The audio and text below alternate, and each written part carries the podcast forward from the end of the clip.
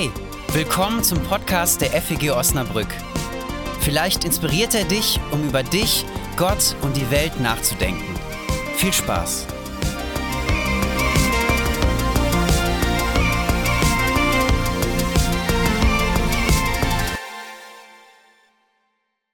möchte mit euch in die Predigtreihe Charakterköpfe einsteigen. Charakterköpfe heißt für mich, lernen von Leuten, die vor uns da waren, die Herausforderungen gemeistert haben, vielleicht auch manchmal gescheitert sind, die aber mit Gott unterwegs waren und ähm, die ihn auf ihrem Unterwegssein irgendwie erlebt haben. Und ich habe das in der FEG-Gruppe schon angekündigt, den Auftakt für diese Predigtreihe macht ein Mann aus dem Richterbuch, und zwar der Mann Gideon. Gideon war so ein richtiger Charakterkopf. Und diejenigen von euch, die schon als Kind in Kirche gegangen sind, die kennen diesen Mann schon aus dem Kindergottesdienst. Ähm, ich gebe zu, das ist eine Geschichte, äh, die habe ich früher schon gehört, aber es ist keine Geschichte, die so super präsent gewesen ist für mich, wie jetzt Paulus, Mose, Jesus, was auch immer. So. Also man hat den Namen vielleicht schon mal gehört, man hat schon mal gehört, dass er Richter ist, aber äh, so richtig präsent war die Geschichte bei mir, sogar als Pastor, nicht mehr. Also ich musste mich nochmal so ein bisschen reinfuchsen und erforschen, was war das für ein Typ, was hat er gemacht, was hat er erlebt, in welcher Zeit hat der gelebt. Und ich ähm, will euch sagen, Gideon hat mich zugleich ähm, fasziniert. Ähm, fasziniert, weil man etwas über Gottvertrauen lernen kann. Er hat mich aber auch ziemlich irritiert, äh, weil das Richterbuch und die ganzen Aktionen da drin, auch seine Aktionen, äh, ziemlich äh, schlimm sind. und je nachdem, aus welcher Perspektive man das betrachtet, man ganz schön verrückt werden kann, wenn man diese Texte liest. So. Gideon war also ein sogenannter Richter. Wir finden diese Geschichte im dritten Buch der Bibel, also Mose, Josua, Richter, Ruth, Samuel, König, Chronik und so weiter. Das dritte Buch der Bibel. Ähm, und woran denkst du, wenn du an einen Richter denkst? Wahrscheinlich an einen Mann oder an eine Frau mit Robe, die in einem holzvertäfelten Gerichtssaal sitzt und Recht spricht im Namen des Volkes. Teil der Judikativen in unserer äh, Gewaltenteilung, in unserer Demokratie, Teil der Rechtsprechung. So waren die Richter damals nicht. Die Richter damals waren eine Mischung aus Feldherren, also sie haben Krieg geführt, äh, sie waren so eine Art Nachbarschaftsstreitschlichter. Also du bist da hingegangen, wenn du dich mit deinem Nachbarn, mit, deinem, mit deiner Nachbarssippe, Familie gezofft hast. Sie waren so eine Art Landrat Regionalfürsten, könnte man sagen. Ähm, also sie hatten ganz andere Aufgaben als wir heute und in der Forschung ist man sich auch noch nicht so ganz sicher, ob es diese Richterzeit im historischen Sinne so gab, wie es im Richterbuch beschrieben wird, oder ob es nicht einfach einzelne Phasen gab, wo einzelne Menschen mehr Verantwortung hatten ähm, wie andere. Aber es wird zu uns so überliefert und deswegen ist es interessant, sich damit auseinanderzusetzen. Wir sind hier in einer Zeit, nachdem äh, Israel nachdem es aus dem Land Ägypten äh, befreit wurde, waren sie vier Jahre, 40 Jahre lang in der Wüste unterwegs und sind dann in das Land Kana angekommen. Und sie haben das Land dann ja auch eingenommen. Mose hat es noch nicht eingenommen, erst äh, Josua, sein Nachfolger. Und dieses Land ähm, kann man sich jetzt nicht so vorstellen oder dieses Volk Israel, dass es jetzt quasi ein homogenes Volk gewesen ist, sondern ähm, das war ein Völkerverbund aus den zwölf Stämmen Israels. Und die Stämme waren auch zum Teil sehr äh, eigenständig, hatten eigene Strukturen. Ähm, dieses Volk Israel hatte keine verfasste Staatsform, wie wir das heute kennen. Es waren quasi einfach zwölf Stämme, die sich dieses große Land geteilt haben. Und wir reden hier äh, über eine Zeitspanne zwischen Josuas Tod, das war ja der Nachfolger von Mose, der sie dann ja tatsächlich in das gelobte Land geführt hat, und dem ersten König Saul. Ähm, und in dieser Zeitspanne sind ungefähr 320 Jahre vergangen. In dieser Zwischenzeit sind also immer wieder die Richter aufgetaucht. Manche von ihnen haben tatsächlich Recht gesprochen. Es wird im Richterbuch selbst von, den, von großen Richtern gesprochen und von kleinen Richtern. Ähm, also sie hatten auch scheinbar unterschiedliche Funktionen, hauptsächlich militärisch. Und so einer war auch Gideon. Also wenn wir jetzt Richter hören, dann können wir nicht an heute äh, Exekutive, Legislative, Judikative denken als Teil der äh, Ausführenden, der, als Teil der Rechtsprechung, sondern äh, er hat selber auch das Schwert in die Hand genommen und ähm, hat Krieg geführt. So. Das Spannende am Richterbuch ist, wenn man sich das durchliest, man merkt, das ist eine ganz schöne Zeit von riesigen Aufs und Abs. So wie das echte Leben ist. So wie vielleicht dein und mein Leben ist. So, mit echten Charakterköpfen. Also, wenn du das Richterbuch liest, merkst du, da sind Menschen, die haben alle so ihre Ecken und Kanten. Und das gefällt mir äh, auch immer wieder in der Bibel, dass sie die volle Breitseite unseres Lebens widerspiegelt und dass sie das auch nicht beschönigt. Es war eine Zeit voller Herausforderungen und Niederlagen. Eine Zeit von Krieg und auch eine Zeit von Frieden. Eine Zeit von angegriffen werden und von verlieren und von zurückschlagen und siegen. Eine Zeit voller Hochs und Tiefs. Und wenn man sich das Richterbuch anschaut, dann merkt man, dass es ähm, Geschichtsliteratur in der Bibel, aber Geschichtsliteratur in der Bibel funktioniert nicht so, dass einfach chronologisch aufgezählt wird, was passiert ist, sondern die Texte aus der Bibel wollen das Leben deuten aus der Perspektive des Volkes Israels und zwar aus der Perspektive ihres Gottes, ihres Gottes Jahwes. Also ähm, es geht da nicht um eine ganz einfach strikte chronologische Erzählung wie in einem Geschichtslexikon, sondern um die Deutung der Geschichte aus der Perspektive Gottes. Und in dieser Deutung gibt es ein großes Motiv im Richterbuch, das mich ziemlich vor eine Herausforderung stellt, weil es ganz ehrlich überhaupt nicht meinem Welt- und Gottesbild entspricht und auch schon in der Bibel selbst kritisiert wird. Ich zeige euch das mal. Das Motiv geht ungefähr so. Das Volk Israel fällt von Jahwe ab und da wird immer beschrieben, das Volk betet Baal an, also den Gott Kananiter. Es gerät in eine Notsituation, es wird überfallen, meistens wird es als Strafe Gottes gedeutet. Dann gibt es die Klage ähm, die Klage des Volkes, Gott sendet einen Richter, einen Retter und dann gibt es wieder die Zeit der Ruhe. So. Also, Abfall von Jahwe, Notsituation, Klage, es kommt ein Retter, Zeit der Ruhe. In der Forschung nennt man das einen klassischen Tun-Ergehen-Zusammenhang. Du tust etwas und deswegen passiert dir etwas. Also, du tust etwas, du fällst von Jahwe ab, du verhältst dich blöd, du hältst dich nicht an seine Gesetze, du betest ihn nicht an, deswegen gerätst du in eine Notsituation, Gott schickt einen Retter und dann ist es wieder gut. So. Das Volk verhält sich böse und betet andere Götter an, deswegen kommt die schlimme Zeit. Das Volk verhält sich gut und betet Jahwe an, deswegen kommt die Segenszeit. So. Man könnte das jetzt, wenn man das jetzt eins zu eins auf heute interpretiert, fälschlicherweise so sagen, wenn du an Gott dranbleibst, ihn anbetest, an ihn glaubst, dann geht es dir gut.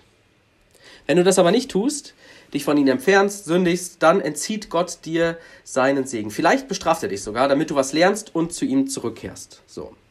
Jetzt musst du dich selbst fragen, ist das deine Vorstellung von Gott? Ich kann dir sagen, meine ist es nicht. Meine Vorstellung ist nicht, dass Gott so eine Maschine ist. Wenn ich mich falsch verhalte, straft er mich, dann kommt ein Retter und dann ist alles gut. Oder wenn ich mich richtig verhalte, ist sowieso alles gut so. Denn wenn wir uns als Christin, als Christ bezeichnen, dann soll ja Christus unser Glaubensbild prägen, unser Gottesbild prägen. Und ich kann euch sagen, das Konzept der Gnade ist genau das Gegenteil vom Tun-Ergehen-Zusammenhang. Weil das Konzept der Gnade sagt ja, du bekommst gerade nicht das, was du verdienst, sondern du bekommst etwas unverdient als Geschenk. Also, hier ist so ein klassisches Beispiel. Wir machen jetzt so ein bisschen äh, Bibelverständnis hier heute Morgen. Ein klassisches Beispiel, wo wir, mh, hm, wo die Bibel sich sozusagen äh, selber nicht widerspricht, aber sich uminterpretiert wo man sagen könnte, diese Texte muss man sehr, sehr vorsichtig betrachten, weil auch schon im Alten Testament dieser Tunergen-Zusammenhang kritisiert wird, weil das Leben nicht so einfach funktioniert. Du kennst vielleicht das Buch Hiob.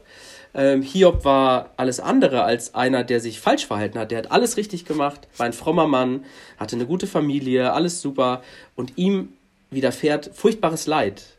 Also der bekommt gerade nicht das, was er verdient, sondern das Gegenteil.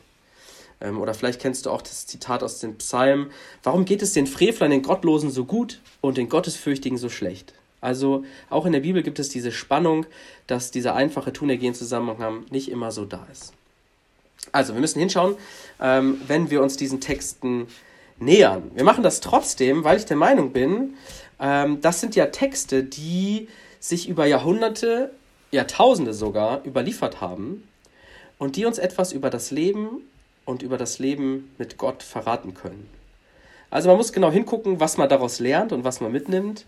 Aber es sind wertvolle Texte, die sich ja durchgesetzt haben in der gesamten Bibel. Man hat sie nicht einfach weggelassen, weil man gesagt hat, okay, da werden schlimme Dinge überliefert, lass uns das lieber auf Seite kippen, sondern ähm, unsere, äh, unsere Schatztruhe ist ja heute damit gefüllt und wir können gucken, was wir heute darüber, ähm, was wir heute darüber lernen. So. Und was können wir bei Gideon lernen? Gideon lebt in, also in einer Zeit der Verzweiflung. seit sieben Jahren machen die Midianiter, das ist so ein Nachbarvolk, machen sie fertig, ehrlich gesagt, ja. Also, die haben einen ziemlich schlimmen Trick. Immer, wenn äh, Zeit der Ernte ist, kommen die Midianiter und rauben sie aus, ja. Also, die Israeliten bauen schön an, äh, kümmern sich darum, dass sie was zu futtern haben. Dann ist Erntezeit, kommen die Midianiter äh, und nehmen alles weg. Alle Schafe, Rinder. Ähm, und das wird in, im Kapitel 6 beschrieben im Richterbuch. Und immer, wenn Israel gesät hatte, kamen Midian und Amalek, also die Amalekiter, die beiden Völker, und die aus dem Osten herauf und lagerten sich gegen sie und vernichteten die Ernte des Landes bis hin nach Gaza und ließen nichts übrig an Nahrung in Israel, weder Schafe noch Rinder noch Esel. Denn sie zogen herauf mit ihrem Vieh und ihren Zelten und kamen wie eine große Menge Heuschrecken, so dass weder sie noch ihre Kamele zu zählen waren, und fielen ins Land, um es zu verderben.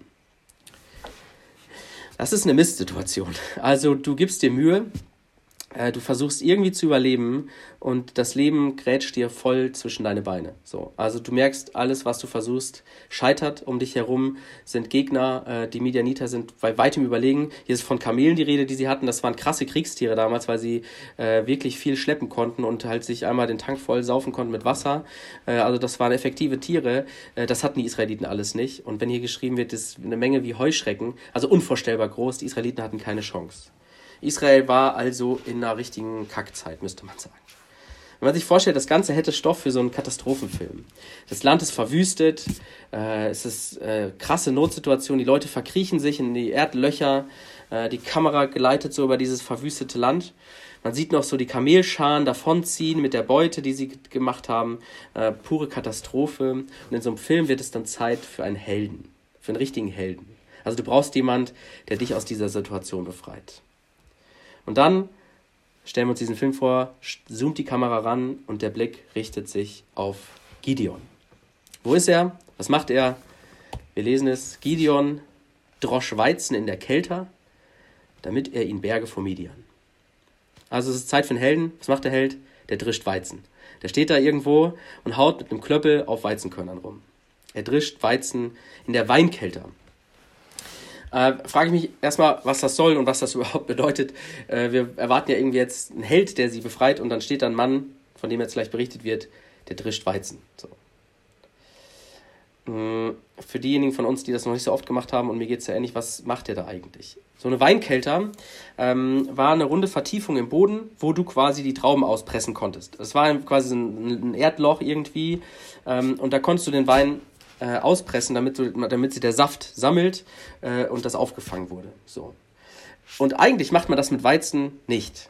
Also das ist sehr mühsam, sehr, sehr mühsam und super ineffektiv, weil Weizen drischst du am besten auf einem freien Platz, wo es am auf einer Anhöhe, wo es vielleicht noch ein bisschen windig ist äh, und du, du haust drauf und die Schalen fliegen weg und die Weizenkörner bleiben ähm, du hast das, was du brauchst und in der Weinkälte ist das sehr, sehr mühsam. Das ist eine richtig schwierige Arbeit. So. Ähm, so eine Weinpresse, so ein Weinkelter ist der letzte Ort, in dem du Weizen dreschen willst. Man kann da nur sehr kleine Portionen dreschen ähm, und das ist wirklich eine mühsame, mühsame Arbeit. Warum macht er das?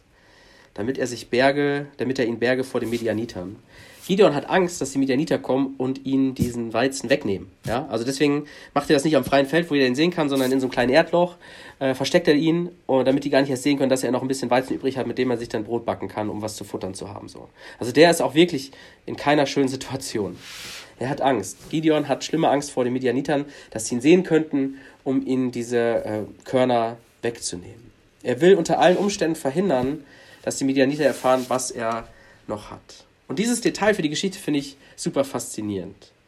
Denn so bekommen wir eine Idee, was dieser Held, dieser Richterheld äh, für ein Typ ist.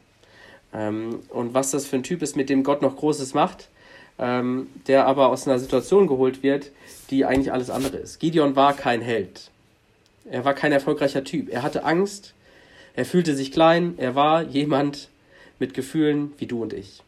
Ich glaube, ein Charakterkopf, der irgendwie versucht, sein Leben auf die Kette zu kriegen. Angesichts aller Widrigkeiten, die so um ihn herum sind. So, ich musste jetzt noch nie Angst haben, dass mir jemand meine Weizenkörner wegnimmt. Ähm, aber vielleicht kennst du auch die, die Situation, zu kurz zu kommen, dein Projekt klappt nicht, du bist, du zweifelst an dir selbst. Ich glaube, wir können uns hier in Gideons Geschichte einhängen. Und genau an diesem Ort der Verzweiflung, an diesem, in dieser Situation, wo Gideon in der Weinkelter steht und auf Weizen rumdrischt, da taucht Gott auf. Da heißt es, da erschien ihm der Engel des Herrn und sprach zu ihm, der Herr mit dir, du streitbarer Held.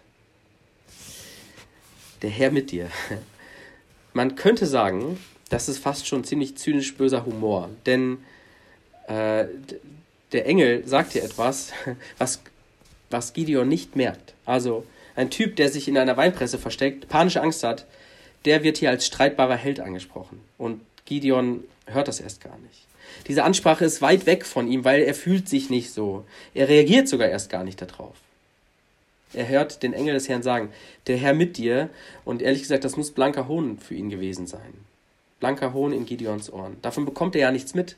Also weder irgendwie in seinem Volk noch in seiner persönlichen Situation. Sein Leben sieht gerade komplett anders aus. Deswegen reagiert er folgendermaßen. Gideon aber sprach zu ihm, ach mein Herr, ist der Herr mit uns? Warum ist uns dann das alles widerfahren? Und wo, bitte, sind alle seine Wunder, die uns unsere Väter erzählten und sprachen, der Herr hat uns aus Ägypten heraufgeführt. Nun aber hat uns der Herr verstoßen und in die Hand Midians gegeben. Gideon bekommt seine aktuelle Lebenssituation, die Situation seines Volkes nicht mit seinem Gottesverständnis unter einen Hut. Die Väter erzählen ja von diesen Geschichten, das Volk wurde befreit, Gott hat große Dinge getan und Gideon steht da in der Weinpresse und hat Angst und wird vielleicht nicht überleben, weil äh, er das Essen geklaut bekommt. So. Hey, wenn Gott mit uns ist, warum passiert uns das alles hier? Warum hängen wir dann hier in den Höhlen und Felsen fest? Warum verhungern wir? Warum werden wir dann wieder und wieder fertig gemacht seit Jahren? Wenn Gott doch angeblich da sein soll.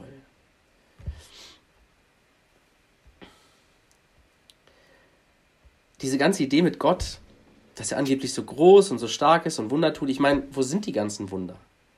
Er fragt danach, wo sind die Wunder, von denen unsere Väter erzählen? Von denen es früher hieß, Gott hat sie getan. Ich sehe davon nichts in meinem Leben. Gideon drückt hier eine Verzweiflung aus, eine Verzweiflung, eine Frage, die ich auch aus meinem Leben kenne. Wenn Gott bei mir ist, warum nerve ich mich dann so sehr selbst in der Quarantäne?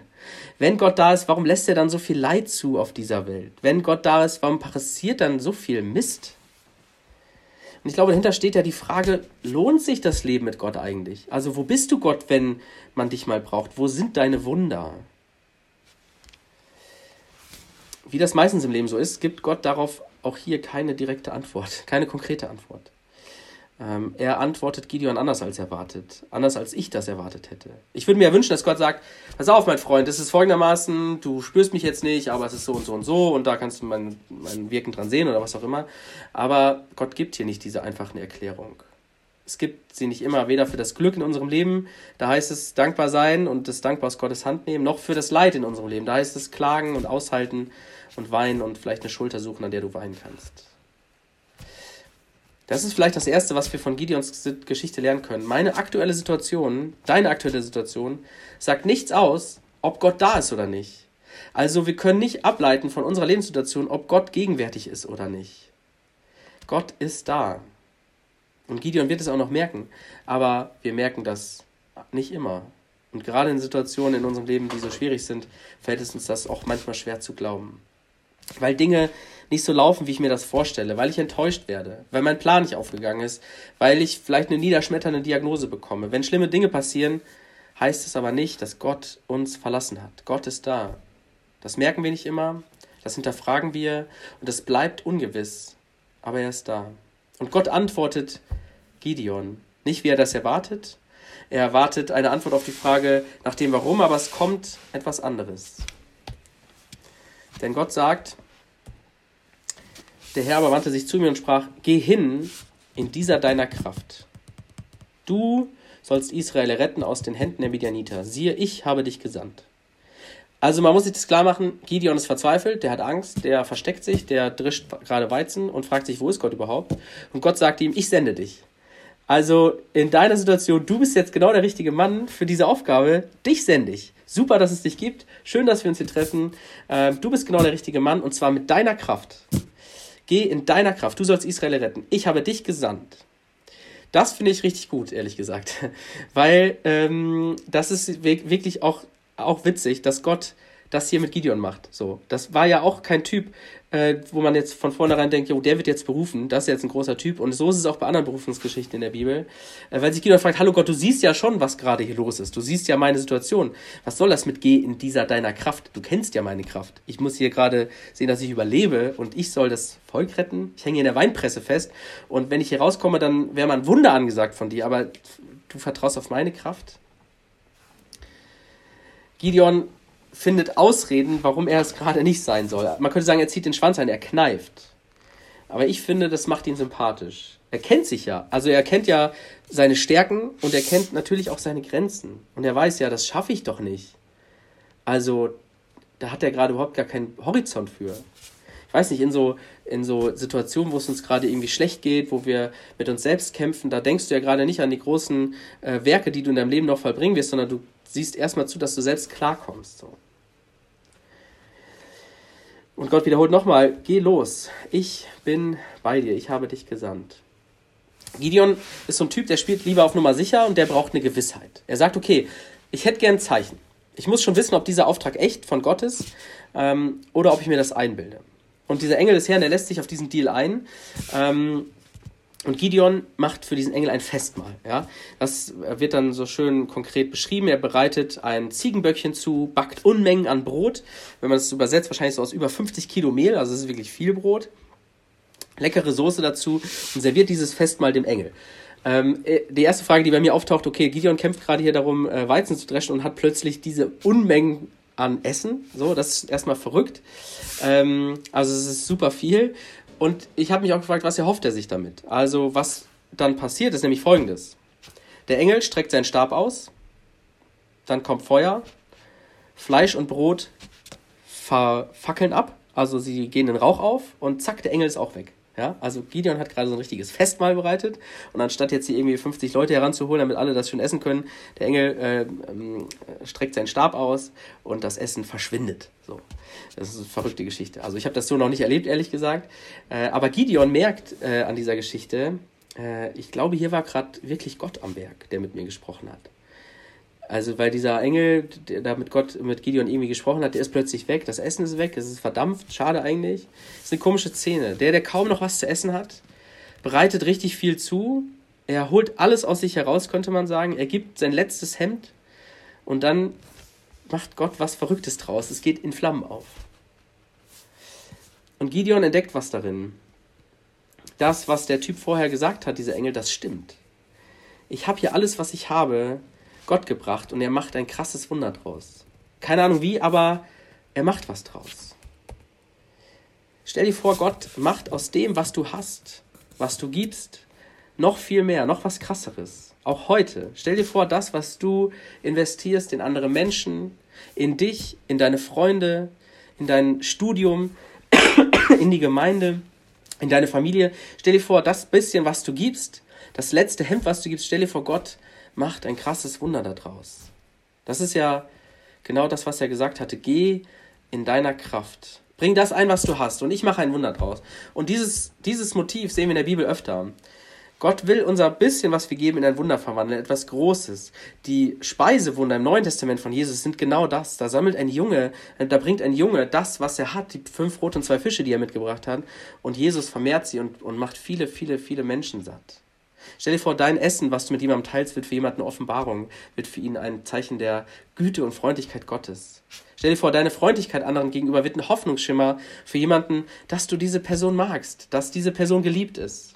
Stell dir vor, deine Ideen, die du irgendwo einbringst, werden göttliche Strategien für ein Projekt, was wunderbar funktioniert. Das, was du in deiner Kraft gibst, was du einsetzt, investierst, stell dir vor, daraus wird ein Wunder. Ich glaube, diese Geschichte von Gideon ist eine Einladung, das einzubringen, was wir haben. Und darauf zu vertrauen, dass Gott daraus etwas machen kann. Ehrlich gesagt, in so einer Quarantänezeit habe hab ich, äh, fehlt mir das, dieses Vertrauen, ja. Dass das bisschen, was ich aufbringen kann, dass das reicht. Aber stell dir vor, dass das, was du in Freundschaft einbringen kannst, dass das, was du in Beziehung einbringen kannst, dass das, was du in Gemeinde einbringen kannst, stell dir vor, das reicht. Stell dir vor, Gott macht was draus. Und ich glaube, wir brauchen diese Wunder ja überall. Dass eine Freundschaft hält, dass eine Beziehung zusammenfindet, dass sich Menschen zu Hause fühlen, dass Menschen Gott kennenlernen. Das machen wir nicht selbst, es liegt nicht in unserer eigenen Hand. Und diese Erfahrung, die macht Gideon Mut, zumindest etwas, weil er bekommt jetzt eine Aufgabe. Ähm, er soll einen Altar, den die Leute für Baal gebaut haben, äh, soll er äh, kaputt reißen und für Gott einen Altar bauen. Und am helllichten Tag traut er sich das noch nicht, äh, aber er traut es sich, das in der Nacht zu machen. Ähm, und er legt also los mit dem ersten Schritt äh, und reißt diesen Altar nieder und baut für Gott einen neuen Altar. Und dann ist es, dann ist es wieder soweit. Die Midianiter und die Amalekiter machen sich wieder bereit. Es ist äh, Erntezeit und sie wollen wieder einfallen. Und dann heißt es, dass Gottes Geist auf ihn kommt. Gott rüstet ihn aus. Gott stattet ihn aus. Und er ruft die Heere zusammen, also die Krieger, die irgendwie da waren, und sagt, hey Leute, äh, wir müssen jetzt kämpfen. Also wir müssen jetzt hier irgendwie unsere, unsere Ernte verteidigen. Wir wollen schließlich überleben. So. Und das passiert, die Leute versammeln sich und er rutscht wieder so in diesen, in diesen Weinpressemodus, wo er denkt, ey, siehst du meine Situation, was ich hier mache, das reicht nicht. Gott, also äh, das sind ein paar mehr als wir. Das wird nicht funktionieren, das kann ich dir sagen. Er sagt, Gott, äh, die Nummer wird ernst, ich bräuchte nochmal ein Zeichen.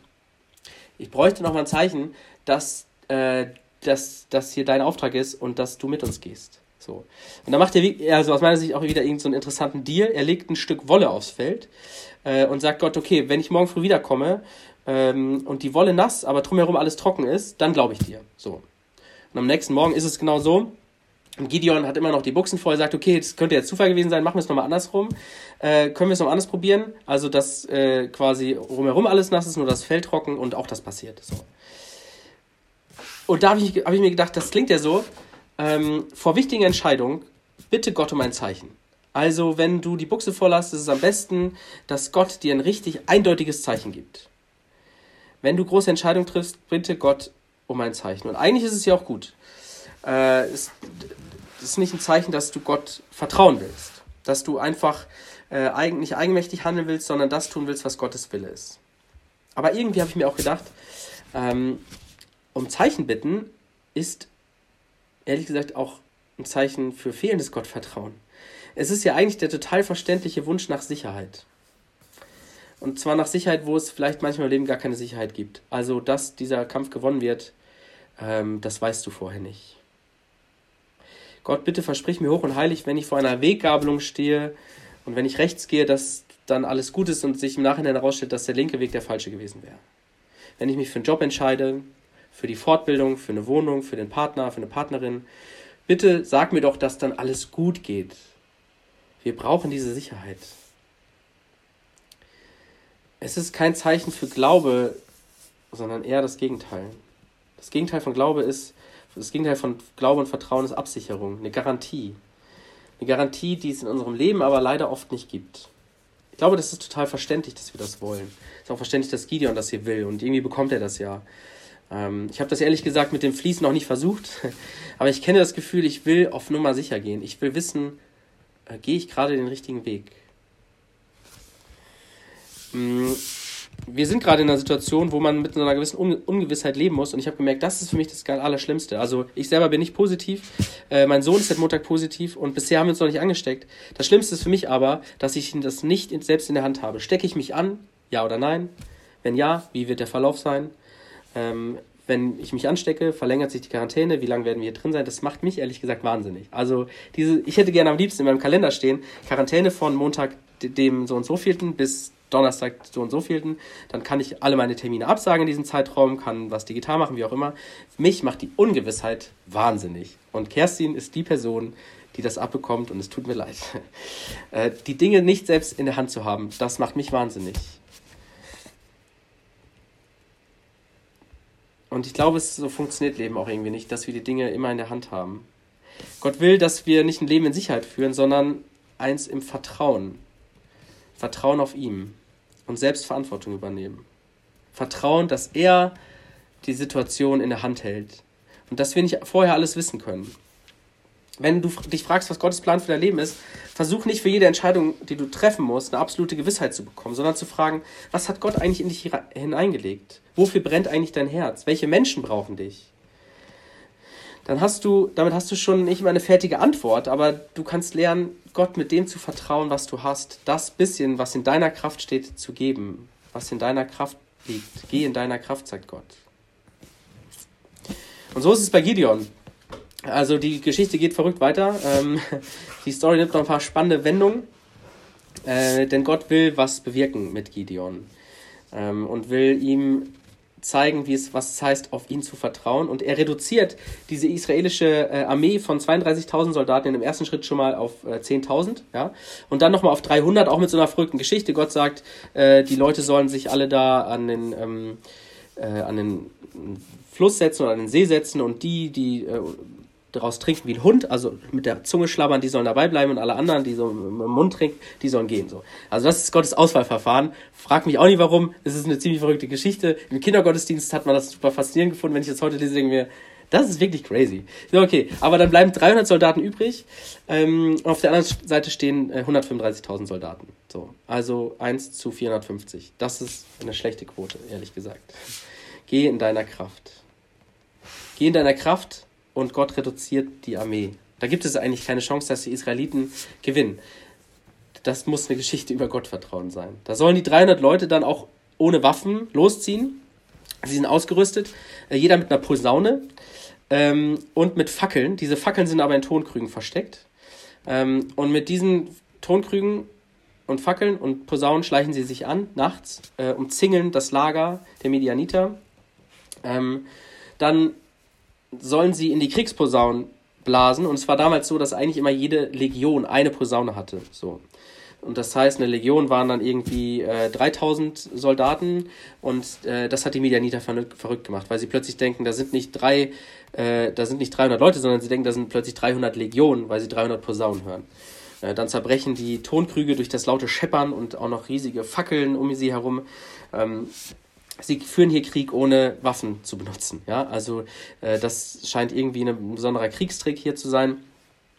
Und die äh, Medianiter werden verrückt. Und sie werden tatsächlich so verrückt, äh, und das ist auch wieder ein bisschen crazy, äh, weil die sich dann gegenseitig abschlachten. Also dann heißt es, die Midianiter werden verrückt und sie zogen alle gegeneinander das Schwert. Ähm, und es ist auch noch davon berichtet, dass Gott das so führt. Äh, also wenn man das aus der Perspektive der Israeliten liest, ist super die Geschichte, äh, weil sie gewinnt. Wenn man das jetzt aus der midianitischen Perspektive sieht, denkt man sich, okay, die bringen sich einfach komplett alle gegenseitig um, diese 135.000 Soldaten. Bleiben wir mal aus der Perspektive der Israeliten, dann könnte man sagen, Nee, falsch. Ähm, Gott sagt, Gideon, siehst du, ich habe dir doch gesagt, geh in deiner Kraft und das reicht. Manchmal reicht das, was du einbringst. Gott wendet hier Tricks an und irgendwie überlebt dieses kleine Volk. Und das ist wieder so eine Situation, wenn man das so ein bisschen globaler betrachtet, wo man sich denken könnte, dass das Volk Israel hier überlebt, das ist äh, sehr unwahrscheinlich gewesen. Ähm, und eigentlich hätten sie keine Chance gehabt. Und auch dieser, dieses Prinzip, dass Gott einen Trick anwendet und manche Dinge tut, die so ganz gegen, gegen unsere Intuition sind. Ich glaube, das lesen wir manchmal im Neuen Testament auch. Bei Jesus. Auch bei Jesus äh, hat immer wieder dieses Prinzip aufgenommen, Dinge zu tun und zu fordern, die erstmal gegen unsere Intuition sprechen. Die ganze Bergpredigt ist ja voll davon. Äh, zu geben, wenn man zu wenig hat. Zu helfen, wenn man vielleicht selbst Hilfe benötigt. Zu leben, zu lieben den oder die, die man eigentlich nicht lieben kann. Ich, ich könnte mir vorstellen, dass wir das hier übertragen können. Dass Gott manchmal Wege mit uns geht, die so richtig kontraintuitiv sind. Ähm, die uns unser Leben auf den Kopf stellen, könnte man sagen. Ich erlebe oft, entweder lassen wir es gleich sein, es ist ja zu anstrengend, also sich jetzt auf den Weg zu machen und gegen die Midianiter zu kämpfen, das ist äh, wirklich anstrengend. Oder wir wollen so ein Fließ auslegen, wir wollen vorher die Todesgewissheit haben, ob es wirklich, wirklich für uns gilt, ob es wirklich klappt. Ähm, und ich erlebe aber gleichzeitig auch, dass das nicht immer so funktioniert. Denn Gott hat ja schon zu uns einzigartig gesprochen. Er wurde Mensch in Jesus. Er hat alles gesagt, sein Leben, sein Sterben, sein Auferstehen, ähm, seine Worte, die zeigen, er will ein Leben für dich und für mich, was von Vertrauen geprägt ist. Das nicht davon geprägt ist, wie, dass wir Weizen in der Weinkelter dreschen, dass wir in Angst und Absicherung leben, sondern ein Leben als streitbarer Held, mit all unseren Ecken und Kanten, mit dem bisschen, was wir bringen können. Ein Leben, das irgendwie Einfluss hat. Und Gott hat uns dafür schon ausgestattet. Er hat uns dafür schon alles gegeben, was wir brauchen. Geh in deiner Kraft. Gelingt dann alles? Nein. Fallen wir manchmal auf die Schnauze? Ja, ich glaube schon. Aber es das heißt nicht, dass dann alles umsonst war. Gott liebt es. Damit komme ich zum Schluss. Unsere Kraft zu nutzen, deine Kraft zu nutzen, mit dem, was wir einbringen können, unser Vertrauen in ihn Stück für Stück wachsen zu lassen, um dich und mich zu verändern, um sein Reich zu bauen. Amen.